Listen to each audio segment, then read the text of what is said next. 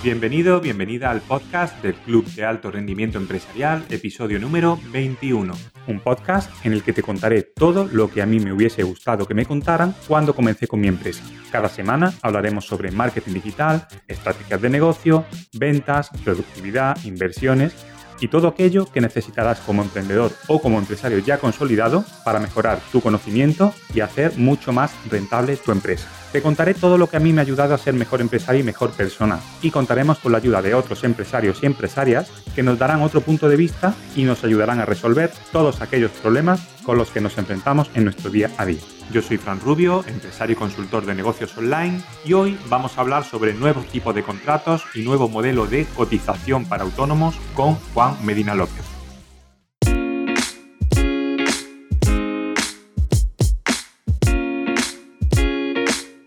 Sin duda, la noticia más significativa para los trabajadores autónomos ha sido la nueva forma de cotizar en este 2023. Después de un año de negociaciones, propuestas, incertidumbre, finalmente los autónomos empezamos a cotizar en función de nuestros ingresos reales a partir del 1 de enero de 2023. Este nuevo enfoque de la cotización consiste en un modelo de cuotas progresivo que se va a implementar en los próximos tres años, de 2023 a 2025 y de esta manera, los autónomos con ingresos más bajos van a ver reducidas sus cuotas, mientras que las cuotas aumentarán para aquellos que ganen más. Para hablar sobre las nuevas cuotas de autónomos, hoy tenemos como invitado a Juan Medina, que es asesor de empresas, con el que me gustaría charlar un rato sobre este tema que, afecta, que nos afecta a todos los autónomos. Vamos a charlar con Juan sobre todo eso, todo lo que tienes que saber si eres emprendedor o si tienes eh, pensado montar una empresa o hacerte autónomo o autónomo, sobre nuevos tipos de contratos con la nueva reforma laboral y sobre muchas cosas más interesantes. ¿Comenzamos?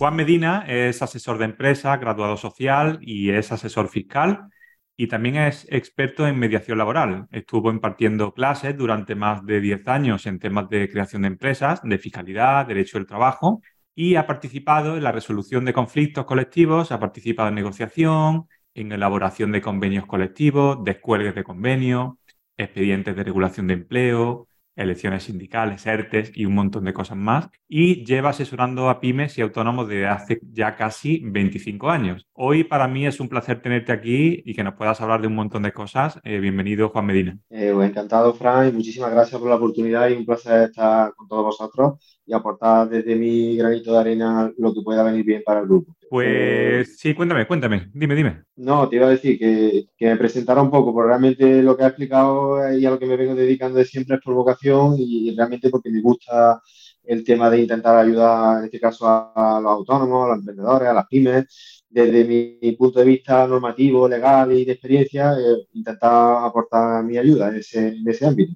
Estupendo, pues bueno, eso es, era una de las primeras preguntas que te iba a hacer, que era que tú mismo te presentaras, bueno, Mm, yo te he presentado, ¿no? Pero es un poco que nos digas quién eres, ¿no? Y al, y al final también una pregunta que, suelo hacer a cada invitado, ¿no? ¿Cómo empezaste y por qué decidiste emprender? Porque no todo el mundo tiene esa, mentalidad de emprender, ¿no? Tú en, este caso, ¿por qué lo decidiste?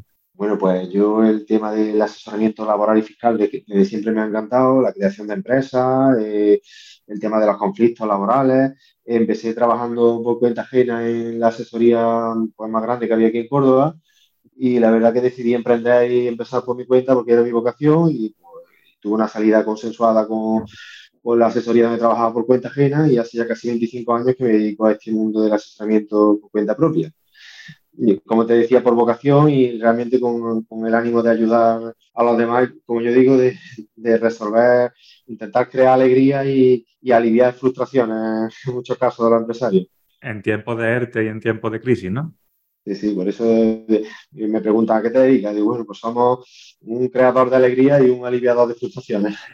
Porque tú te has llevado ya alguna crisis que otra. En 25 años. Bueno, llevamos crisis, reformas laborales, ERTE, pandemia. Te ha faltado, te ha faltado la del 92, ¿eh? La del 92 todavía no, pero casi. Esa, esa me pilló en la universidad, esa me pilló en la universidad. Sí, sí, sí.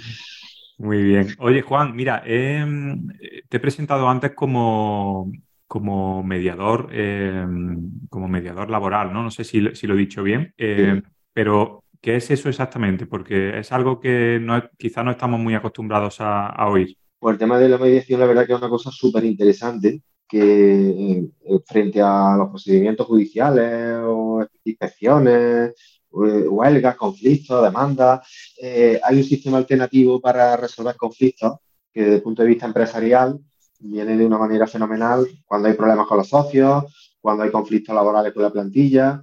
Eh, a través de este sistema alternativo de resolver conflictos con la participación de un mediador, pues eh, provoca que las partes son las verdaderas protagonistas e intervienen en la resolución de los conflictos. Además de una manera mucho más ágil, de tiempo, evitando largas esperas judiciales, costas, la incertidumbre y el desgaste emocional que tiene hasta la resolución del conflicto, o incluso luego cuando se resuelve el conflicto por vía judicial, no se resuelve toda la perspectiva del conflicto, sino solamente una, la que llega al juez, pero la situación queda enrarecida. A través de la mediación, la verdad que hay una alternativa para la empresa súper práctica para resolver conflictos, lo que el verdadero protagonista son las partes, el propio empresario participa, controla y sobre todo el resultado no queda en manos de un tercero, que es un juez o un inspector, sino que, que bueno, aparte de una serie de mecanismos y estrategias en, la mediación, pues participa en la toma de resultados el propio empresario, cuando tiene disputas con el socio o la plantilla, evita el desgaste emocional, daña la imagen de la empresa. Ya te digo, aquí podría estar hablando infinidad de tiempo para ver la enorme ventaja que tiene la mediación como alternativa para resolver conflictos. Sí, sí, sobre todo el tiempo, ¿no? Si lo dejamos en manos de un juez, al final eso se nos va muchísimo tiempo que, se puede evitar siempre, ¿no?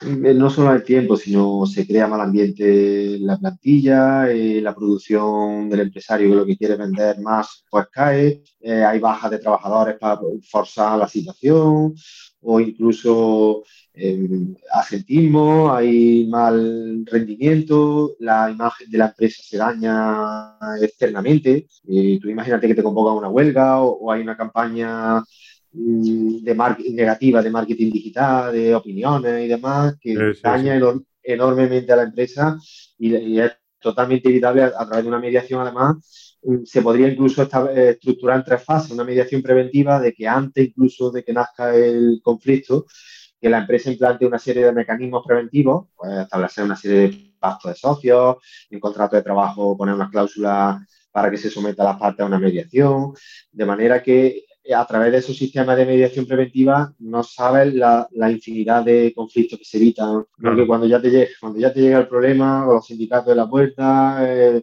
pues te voy a denunciar la inspección, o te voy a poner una demanda, eh, ya el daño, el dolor ya aparece en el empresario.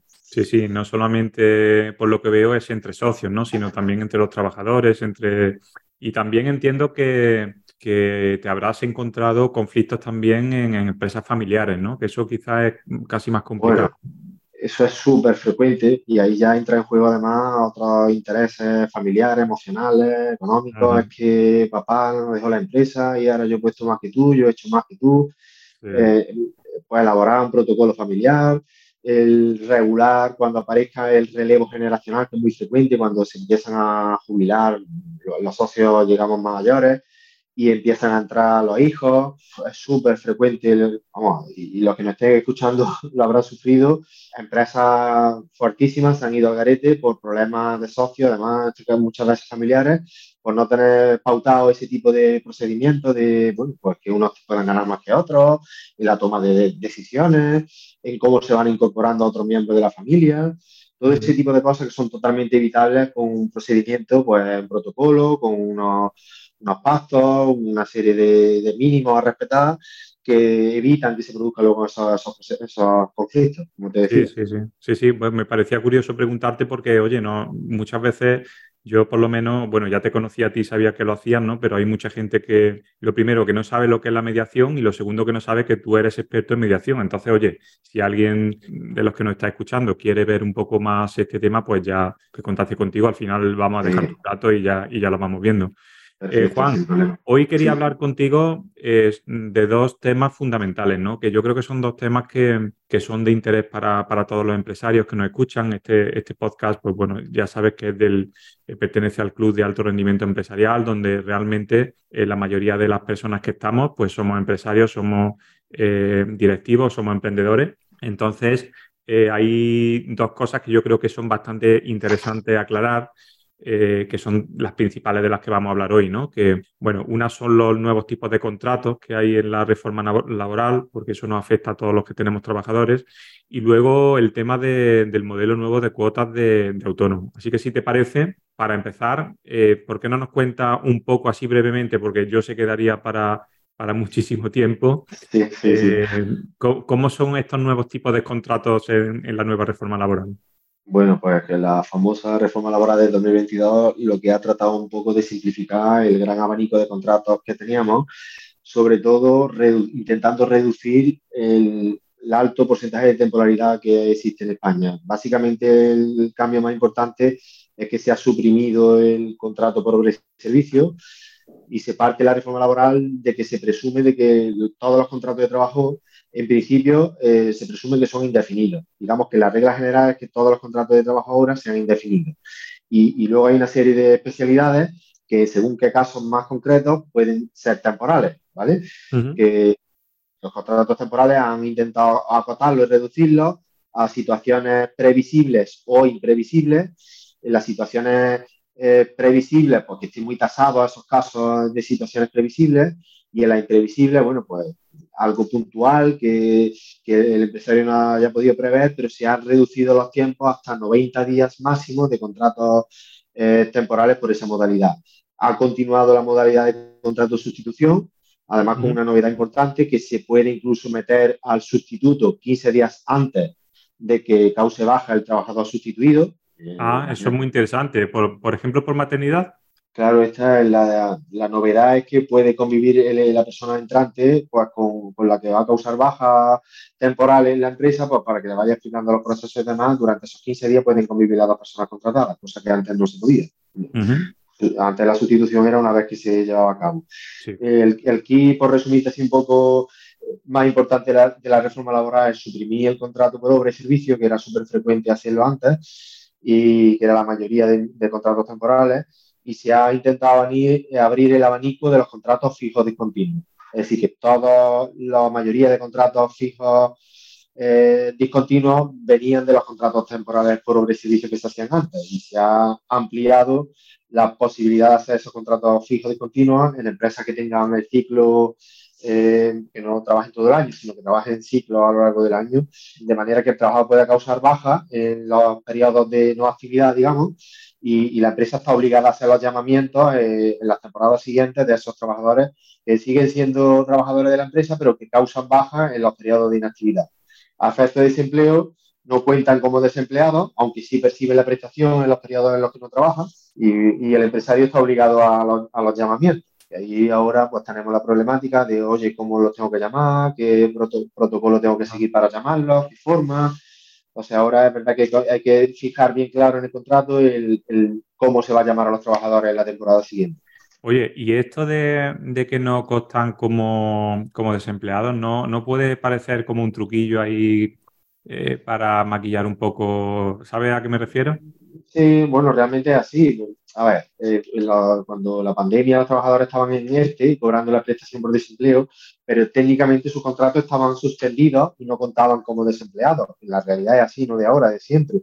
Esto de los fijos discontinuos, en realidad el trabajador no tiene la relación laboral extinguida, por eso no cuenta como desempleado, aunque esté cobrando la prestación por desempleo, porque su relación laboral sigue viva. Eh, técnicamente en seguridad social hay que cursar baja y luego una nueva alta cuando se hace el llamamiento. O sea, pero la realidad es que el, trabajador, si llega el momento de reanudar la actividad la temporada siguiente de la empresa y no lo llama, puede interponer una demanda por despido porque entienda que la empresa estaba obligada a llamarlo y no lo ha hecho. Por eso es que no computan como desempleados porque su relación laboral eh, está viva, no está extinguida.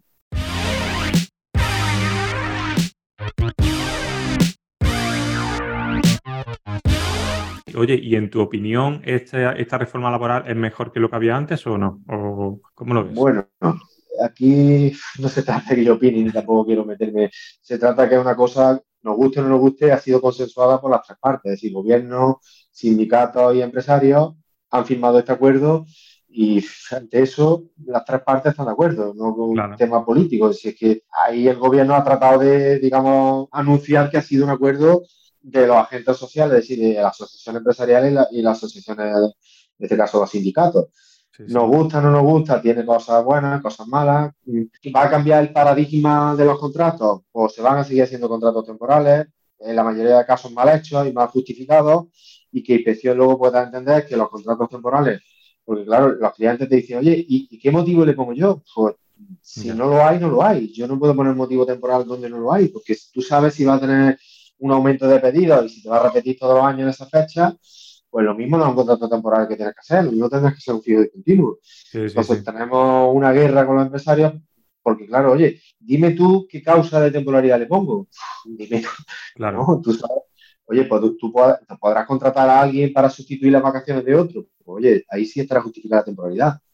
Pero contratar a alguien porque tú creas ahora mismo eh, necesita un administrativo, si el administrativo lo va a necesitar siempre, partimos de origen no de ahora por la reforma laboral, sino de siempre. Si, el puesto es indefinido, no puedes pretender cubrir un puesto indefinido bajo una modalidad de contrato temporal.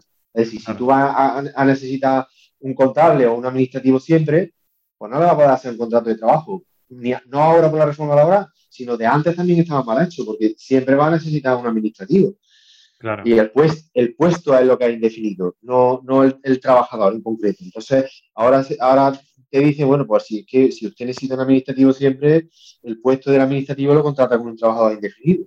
Claro, pero yo, si, si, por ejemplo, Juan, yo tengo una, empresa de marketing, si yo tengo un pico de trabajo ahora y necesito una persona que yo creo que, que, la voy a tener durante seis meses, yo tengo que hacer un contrato indefinido, ¿no? Tendrá que hacer un contrato indefinido y cuando te decaiga la, la actividad o, o, ver la posibilidad de hacer un fijo continuo. Aquí depende de la situación. Aquí no se puede dar un criterio único de decir tienes que hacer esto, sino caso por caso, realidad por realidad, contexto por contexto, trayectoria por trayectoria. Es decir, habría que analizar el caso concreto, el motivo de, esa eventualidad, porque esa eventualidad que tú tienes de más pedidos era previsible o imprevisible. Pues imagínate, imagínate que es imprevisible pues si es imprevisible, pues tendrá la modalidad de hasta 90 días al año que podrá, podrás contratarlo. Si luego, si luego yo lo he contado indefinido y tengo que despedirlo porque se, haga, se ha terminado el trabajo, al final yo tengo que hacer un despido y a mí me cuesta dinero, ¿no? Lo que antes no me, no me costaba, ¿verdad? Bueno, pero antes tenía que liquidar el contrato a 12 días por año, el contrato temporal, cuando finalizara la relación laboral. Y ahora, si el contrato es indefinido y, y te cae la actividad y tienes que amortizar ese puesto de trabajo, pues le vas a tener que pagar 20 días por año, que tampoco es una antigüedad de seis meses. La diferencia es que antes le pagaba un día por mes y ahora le paga un poco más de un día por mes, que tampoco es que sea que, muchas veces decimos, wow, voy a ser indefinido, ahora ya el trabajador, por desgracia, y yo no es que quiera que se hagan despidos, evidentemente, pero se siguen haciendo despidos de contratos indefinidos, se siguen haciendo contratos temporales mal justificados, se hacen contratos fijos y continuos que en muchos casos no están justificadas la discontinuidad. Todavía para la inspección esto es totalmente novedoso y no tienen ni siquiera todavía claro qué criterios van a seguir para ver si son o no justificados los contratos. Esto para, para, todas las partes nuevas, para la empresa, para los asesores, para la inspección, para los propios trabajadores. Es relativamente tan nuevo que todavía ni siquiera se están haciendo campañas sobre la reforma laboral que se, realmente se ha, empezado a llevar a cabo a mitad de, del 2022, porque daba un periodo transitorio para ir transformando los temporales anteriores a, la entrada en vigor de la reforma laboral y realmente todavía digamos que estamos ahí en un periodo expectante de, ver qué pasa con las, normas.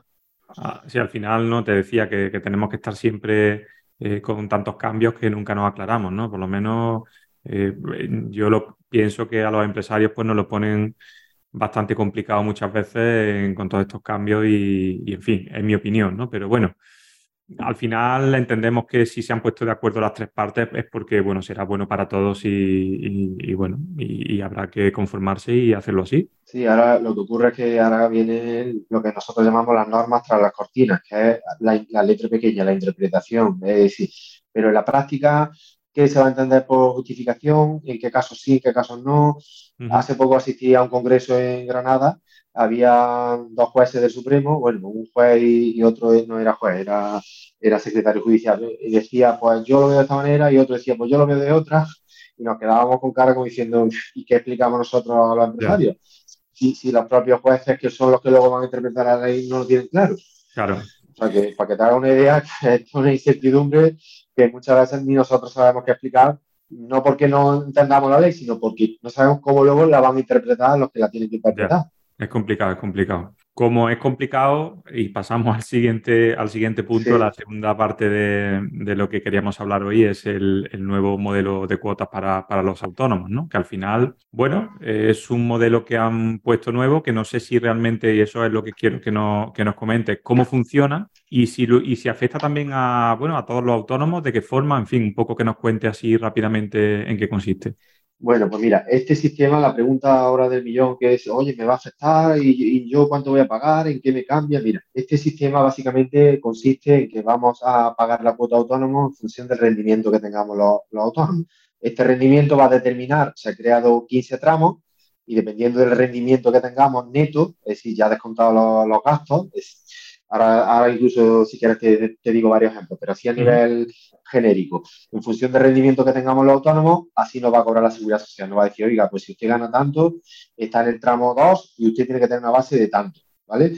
la, así a nivel genérico, lo normal, ¿y a quién beneficia y a quién perjudica? Pues te, voy a poner ejemplos prácticos. Hay muchísimos autónomos, pues freelance, eh, arquitectos, fotógrafos, informáticos, no sé, imagínate, ingenieros, de mil profesiones, que incluso tienen sus trabajos por cuenta ajena y hacen también sus cosas, sus actividades por cuenta propia.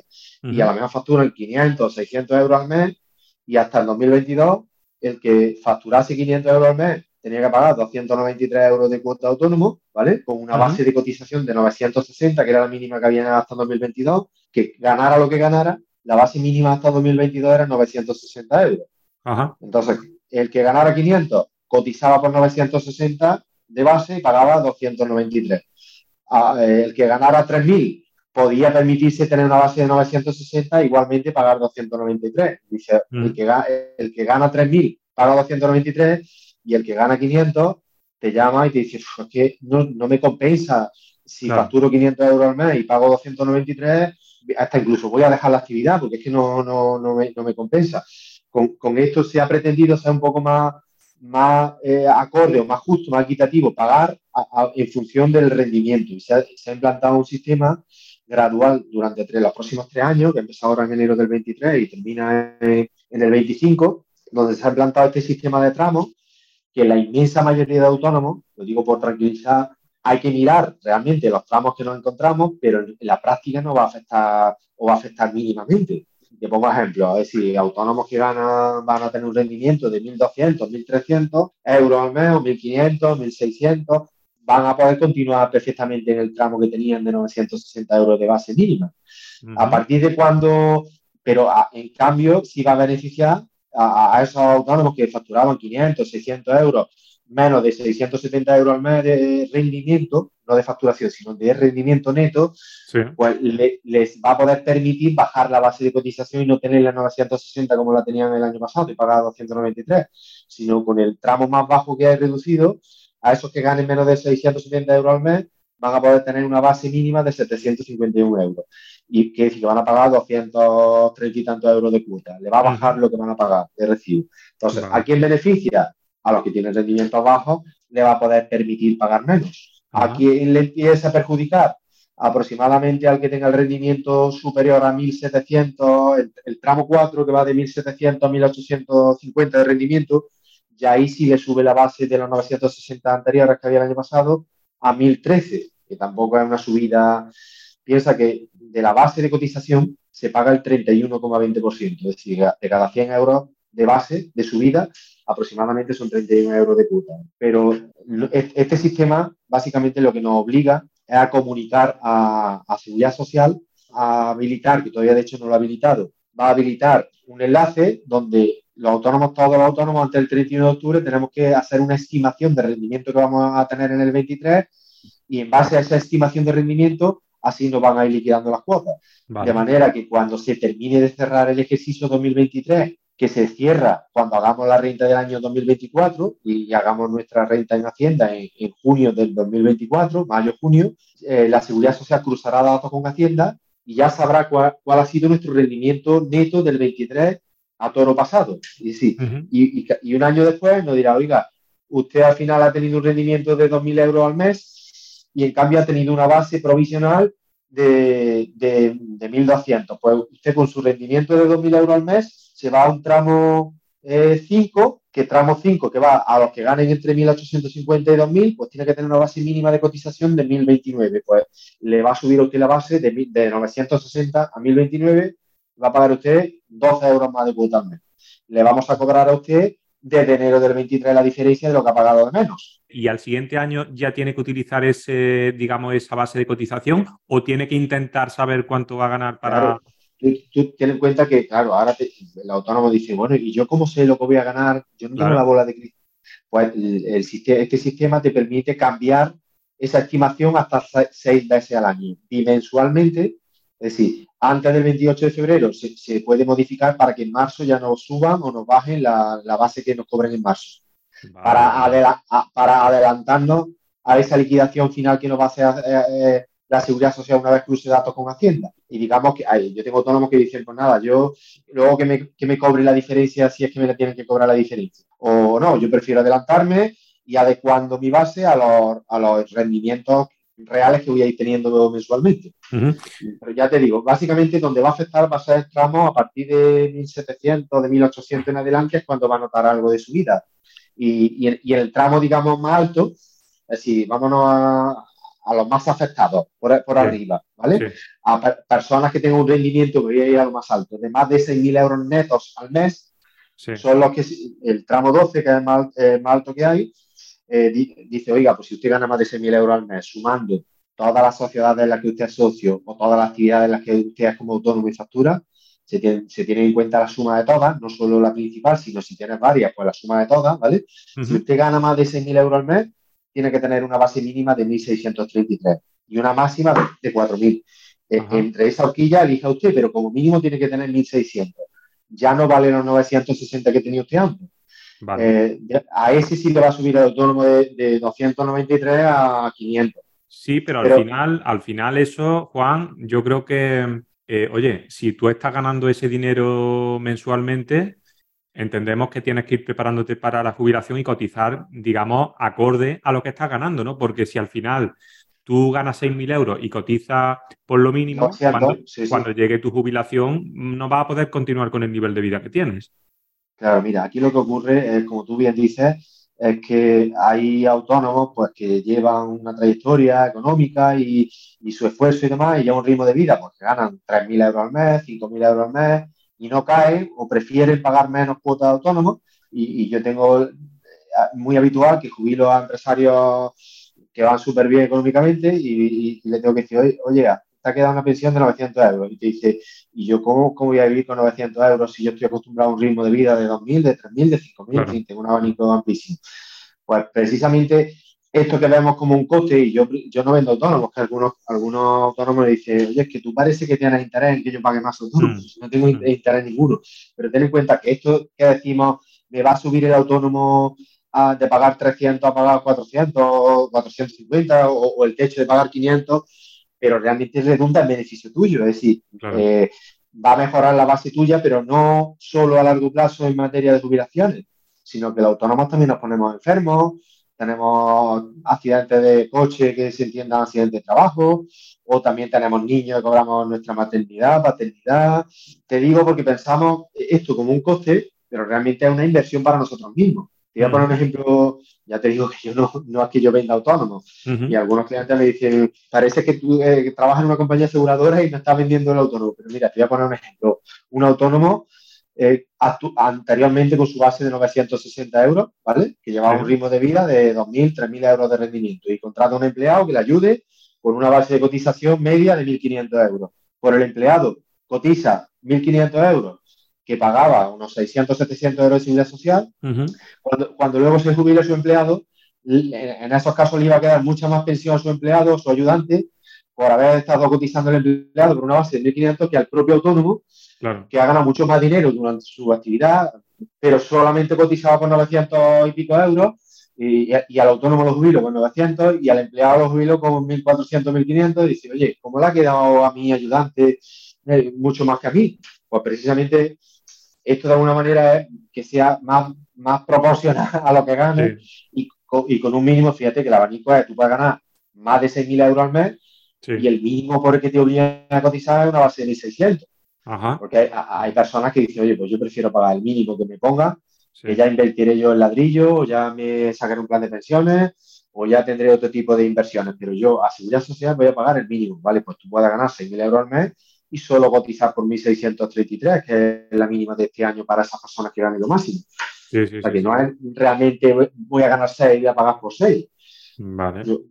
puedo ganar 6 y cotizar por 1.600, o puedo ganar 3 eh, puedo ganar, mira, puedo ganar el tramo 10, puedo ganar 3.700 euros al mes y cotizar por 1.200. O sea que hasta el año pasado un societario ya tenía 1.200 euros de base. O sea que ese, ese societario que es bastante frecuente, que tenga una SL y que perciba una nómina por trabajar en su propia empresa y que tenga por 1.800 o 2.000 euros de nómina, pues va a seguir cotizando realmente lo mismo que pagaba eh, hasta 2022. Eh, tiene una base de entre, entre 1.200 y 4.000. Por sacarle lo positivo hasta el año pasado estaba topado las bases a personas que ya tenían más de 47 o de 49 años y que querían subirse la base, pues no podían subirse a todo lo que quisieran, tenían un tope por arriba. Pues mm. aquí ya el tope desaparece. Es decir, aquí hay, yo tengo autónomos porque pues, por suerte le van bien y dice, oye, pues yo quiero que me quede una pensión buena, ponme una base de, de 4.000 euros. Va a pagar acorde a eso, pero también si enferma o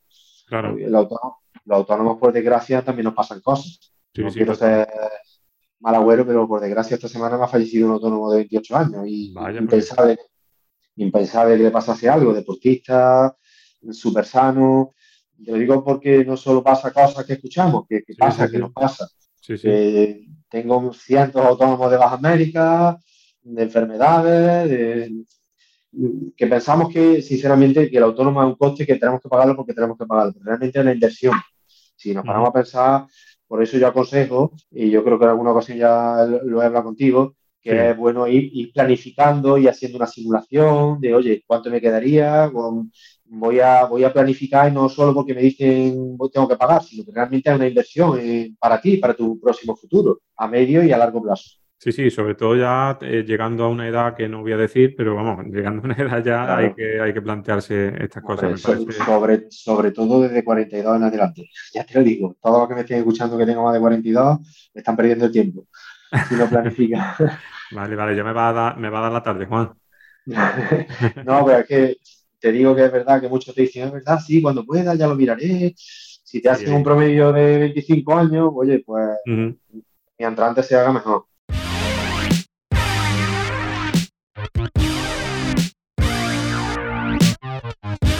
Oye, Juan, y hay una otra novedad en, esta, en este nuevo modelo, que es la tarifa plana de, 80 euros para autónomos, ¿no? Esto yo entiendo que, que, está bastante bien, sobre todo para personas que quieren emprender, que quieren empezar, que tienen una oportunidad de no tener que pagar tanto, ¿no?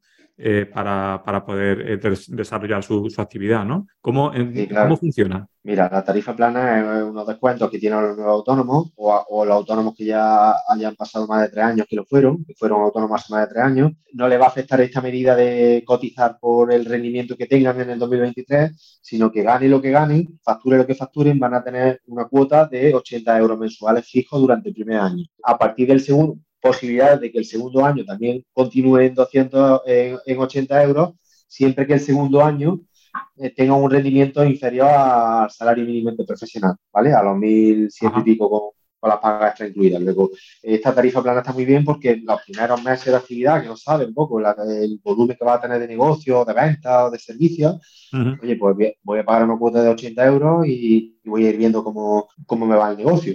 ¿Vale? Con otra ventaja de poder compatibilizar el desempleo que lo tenga y demás, pero por lo menos de, gasto voy a pagar solamente 80 euros el primer año y con posibilidad de, un segundo año pagando 80. Bueno. Eh, hasta, hasta el año pasado eran 69 euros, que los que tenía la tarifa plana de 2022 la van, la van a continuar teniendo hasta que se le agote esa bonificación que ya tenían cuando se le terminen esos descuentos, pues le entrará en vigor la medida esta cuando le terminen los descuentos anteriores. Es una, una, cuestión importante, que es decir, que la van a seguir teniendo los descuentos, personas que empezaron en octubre o en septiembre, van a seguir teniendo los descuentos que ya tenían. Sí, sí. Antes, antes de esta medida. Pues sí, bueno, la verdad que es interesante, ¿no? Sobre todo para, a ver, esas personas que, como decía, que, quieren empezar a, emprender, pues bueno, una, una, una buena oportunidad.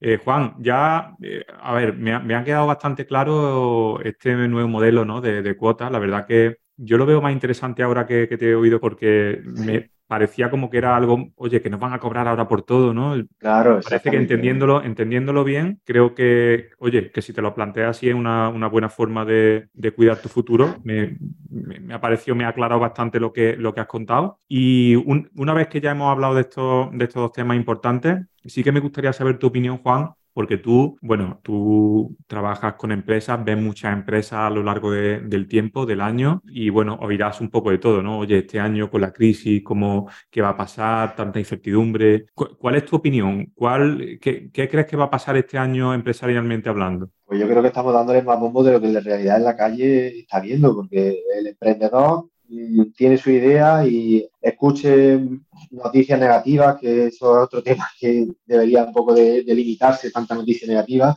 pero el emprendedor tiene su idea, tiene su sueño, quiere emprender, quiere llevarlo a cabo y los autónomos siguen dándose de alta, aunque sale en lista de que no sé cuántos autónomos han dado de baja, pero tampoco sale, también sale la lista, mejor dicho, de todo el que emprende. Ya te digo que yo tengo contacto con muchos foros de autónomos, de asesores y demás, y autónomos se siguen dando de alta muchísimo, se siguen abriendo muchísimos negocios. Ah. Otra cuestión es cuánto tiempo durarán después, que es un tema importante, que además, aunque no vaya el tema de esto, pero realmente eh, personas que, emprenden un negocio y se asesoran y le explicamos, le, informamos, le simplificamos los trámites y, incluso las subvenciones que hay y tal, pero realmente hay una falta de estrategia que, yo noto en las personas que quieren emprender negocio, que aquí en este, en este grupo realmente hay hay personas muy cualificadas que precisamente le podríais aportar ese tipo de, cosas que yo noto que le faltan. Pues no tienen, una, no tienen una estrategia, no tienen un marketing diseñado, eh, los canales de cómo van a vender su producto, su servicio. Y pues, un psicólogo es buenísimo, te dice, oye, voy a abrir la clínica, Juan, explícame los trámites. Y yo, te digo, vale, yo te doy la de alta, pero ¿has pensado qué política de precio va a llevar? Eh, ¿Cómo va a, a darte a conocer, a ampliar tu red de clientes? Ah, sí, no, ya iré viendo, ese ya iré viendo, esa falta de, estrategia, y yo te digo que no soy, experto, no soy experto en eso, pero realmente como llevo muchísimos sectores y, trato con muchísimos eh, autónomos que emprenden, que traspasan, que vuelven a abrir, que abren otras cosas nuevas, eh, la verdad que la visión mía amplia de, ese tipo de escenarios me, me permite con muchas veces con la confianza y de, oye, pero vale, yo te explico, yo te asesoro, te aconsejo la mejor opción legal, la más simple, la más barata, la más, la más rápida, la menos perjudicial para ti, yo te voy a ahorrar muchos conflictos, mm, pero tú qué estrategia tienes? yo soy arquitecto, pero vale, pero y no, ya me, ya me irán llamando, oye, pero diseñate una estrategia, una política, compara la competencia. Y aquí en, este club, la verdad que veo una oportunidad para ese tipo de emprendedores que les falta ese tipo de, formación, que a lo mejor arquitecto o, psicólogo o, que te digo yo, yo qué sé, o, abogado es el mejor del mundo. Pero a mí me vienen abogados, oye, voy a abrir el despacho, ¿vale? Pero, mm, ¿y, los pleitos cómo te van a llegar? ¿Que pasen por la puerta y te den el pleito? Mm, ¿O tendrás que, fijar los canales, los precios? ¿Te tendrás que especializar qué tipo de procedimiento vas a llevar? Eh, e, eso es lo que realmente también veo que nos falta, esa, esa profesionalización. Ya te digo, eh, o si yo voy a vender este producto que es súper novedoso, vale, pero ¿cómo lo vas a vender? No, pues el, producto es la leche, pero ¿cómo lo vas a vender? ahí, es verdad, ahí es verdad que tenéis un foco grandísimo en, los nuevos emprendedores, eh, en, poderle ayudar a esos nuevos emprendedores, la verdad que los que veáis una oportunidad ahí, os, aconsejo, porque muchas veces yo miro para un lado, miro para otro y digo, ¿y a dónde lo mando? Porque ¿qué necesito? Una, empresa de marketing o de publicidad o, o, de diseño de nombre o de registro de, o, de asesoramiento sanitario o de industria o de, ¿sabes? Sí, la verdad que una, precisamente una de las ideas de por qué se creó el club, el club este de club de, alto rendimiento empresarial es precisamente por eso, ¿no? Porque yo personalmente cuando empecé hace, bueno, empecé en esta empresa, en la actividad actual hace 14 o 15 años ya, pues tuve que ir oye, dándome golpes contra la pared y solucionando problemas porque nadie me había explicado cómo se hacían las cosas, ¿no? Y, la verdad que algunas veces fue duro, ¿no? Yo la primera vez que tuve que pagar el IVA, yo no tenía ni idea de, lo que tenía que pagar, de cuánto tenía que pagar. O sea, fui al banco, me lo dijeron, pero precisamente lo que tú dices, ¿no? Aquí en el club, pues, eh, si no a día de hoy, que se esté escuchando este podcast, pero en, en breve, va a haber una serie de formaciones, una serie de masterclass que su finalidad es que no nos pase, que no le pase a los emprendedores o a los empresarios lo que, lo que me pasó a mí, lo que nos pasa a mucha gente, ¿no? Que, que, estamos ahí, estamos un poco solucionando problemas y, a lo que sale. A lo, que, sale. exactamente. Y vamos, vamos avanzando, pero es que hay muchas personas que no tienen estrategia, es lo que tú dices. A ti eh, te, llegan muchas personas, pero a mí, a la agencia de marketing, es que les pasa lo mismo, ¿no? Gente que quiere eh, montar una tienda online o una web, un negocio, y lo primero que hace es, venga, una tienda online, vamos a montarla, vamos a meter productos y vamos a esperar a ver si alguien nos lo compra, ¿no? Y eso no funciona así, ¿no? Hay que validar el producto, ver primero si te funciona, oye, en vez de crear una tienda online, créate una página web baratita o monta tu producto en Instagram a ver cómo, cómo funciona. En fin, creo que lo hemos hablado alguna vez. Muchas veces cuando ha venido alguien aquí con un proyecto que valía mucho dinero, yo al final le he dicho que, no lo haga porque, porque no le iba a funcionar. Yo creo que tú eh, vas también por ese mismo, por ese mismo camino, ese mismo estilo que tú tienes, porque al final entiendo que hay que, hacer, que, hay que ser honesto con las personas y, y, y no intentar vender por todos los medios. ¿no?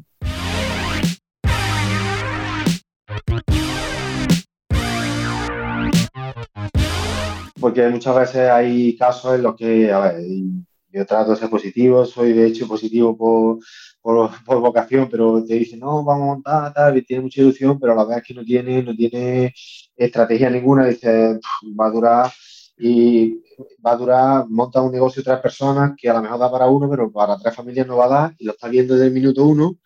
Y, y es difícil por mi parte transmitirle a la persona, decir, oye, ¿Te has pensado bien? Porque yo podría decir, oye, pues monta negocio y que dure lo que dure y te cobre lo que te cobre, pero realmente hay que ser honesto y decir, oye, antes de, que cierre dentro de un año, diseña una estrategia, organízate, piensa precios, que, y cuando la tengas, me llama y te dice, oye, pues nadie me había hablado tan honesto como tú me estás hablando, oye, y, y fideliza al cliente más que, que pruebe ese de alta o a, vosotros contrates, yo qué sé, el marketing o el posicionamiento y tal, y sepas que van a durar seis meses, es preferible mm. decirle no, haz primero las tareas, diseña la estrategia y cuando lo tengas me llama y entonces me contrata.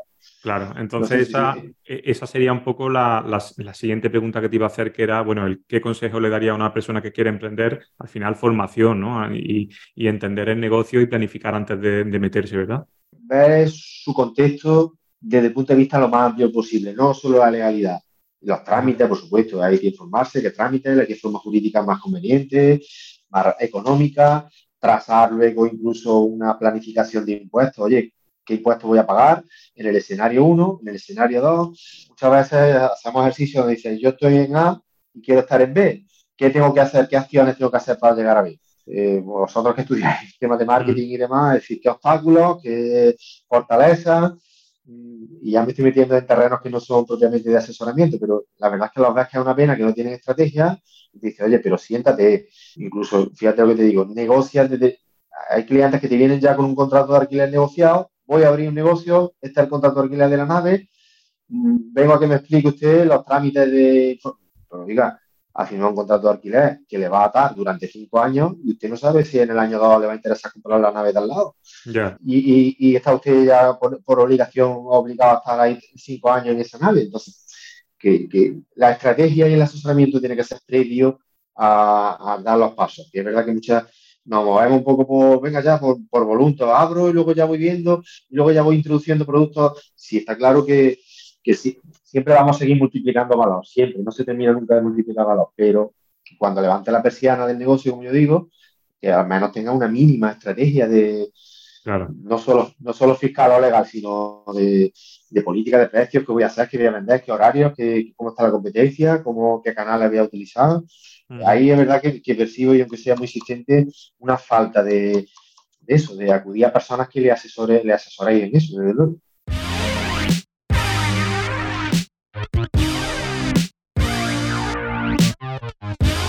Oye, con todas estas personas que te han llegado, eh, con todo lo que nos estás contando, ¿te habrá sucedido alguna anécdota, no? ¿Te habrá pasado algo? ¿Qué es lo más raro que te ha llegado ahí al despacho que te han dicho, oye, quiero hacer esto? O no sé si tienes alguna anécdota que nos puedas contar.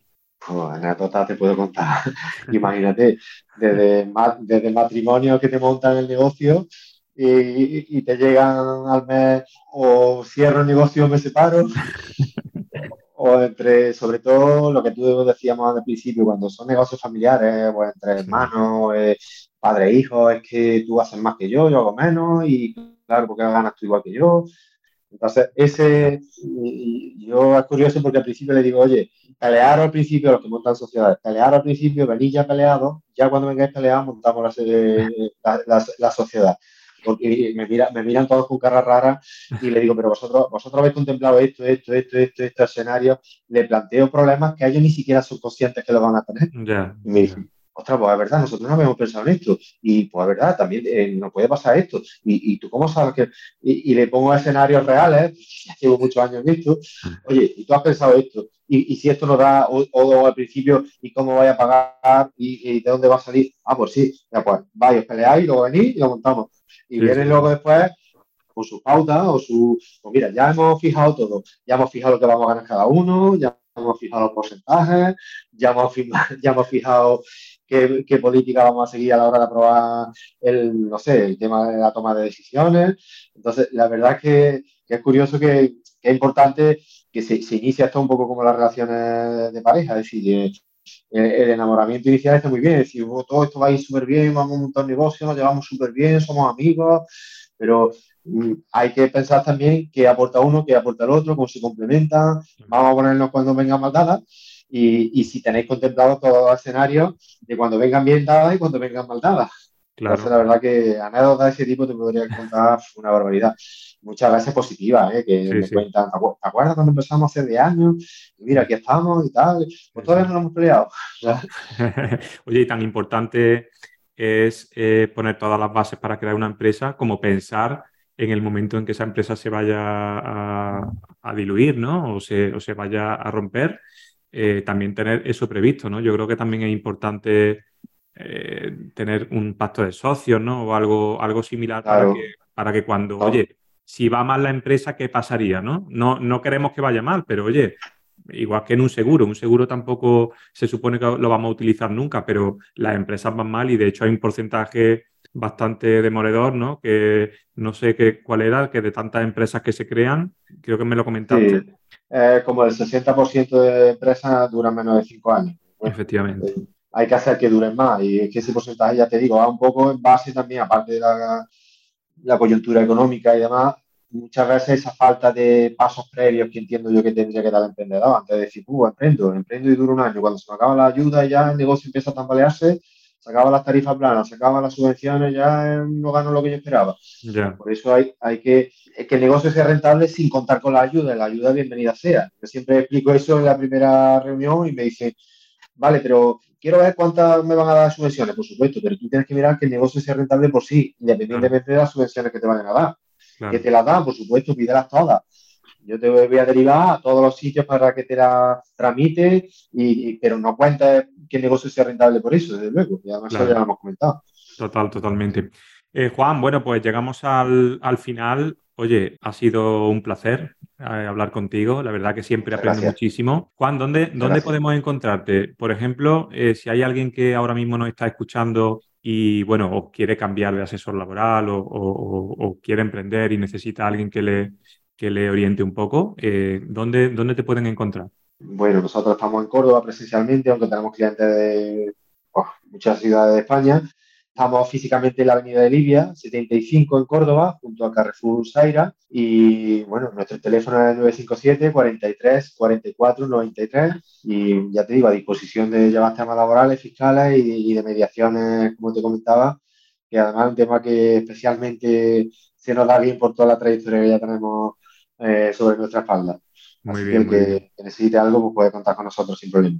Genial, pues yo, bueno, te tengo que recomendar porque tú eres mi asesor de hace mucho tiempo y estoy súper contento, así que todo aquel que, necesite eh, un asesor, pues aquí tiene, aquí tiene a Juan Medina, que además está dentro del Club Care y, también ha impartido alguna masterclass que está dentro también del Club Care, así que, espero verte por aquí bastante a menudo y que nos sigamos viendo. Pues encantadísimo de estar con vosotros y aprendiendo de vuestras cosas, no sabes con qué ganas, voy a aprender de, vuestras, todas vuestras cosas. Muy bien. Muchas gracias por la oportunidad. Gracias, Muchas gracias a ti, Juan.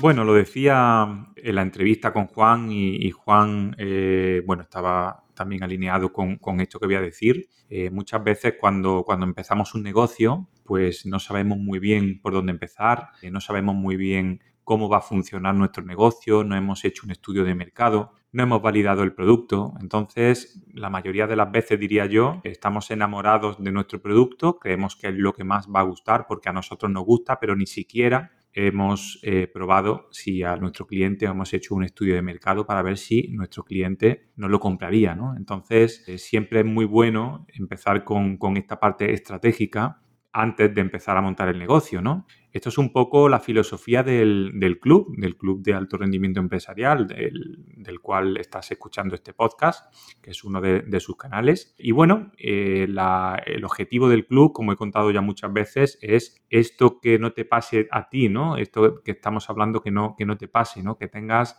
eh, esa información útil eh, antes de comenzar, cuando estés ya con tu empresa, cuando quieras escalar tu empresa, un poco toda esa información eh, ordenada y, de forma que, esté disponible en una plataforma que es uno de los pilares de este, de este club. El otro pilar eh, fundamental, o otro de los pilares fundamentales, es el networking, ¿no? Relacionarte con personas que tienen esas mismas inquietudes, eh, esos mismos problemas para, para, intentar apoyarnos entre todos y que nuestras empresas vayan, vayan mucho mejor. Así que si todavía no estás dentro del club, te invito a que entres en www.club de alto rendimiento empresarial y veas un poco lo que, lo que te podemos ofrecer y que por supuesto si te apetece pases a, formar parte de, nuestro club. Bueno, me despido hasta la semana que viene, espero que tengas una, una buena semana y nos vemos en el siguiente podcast.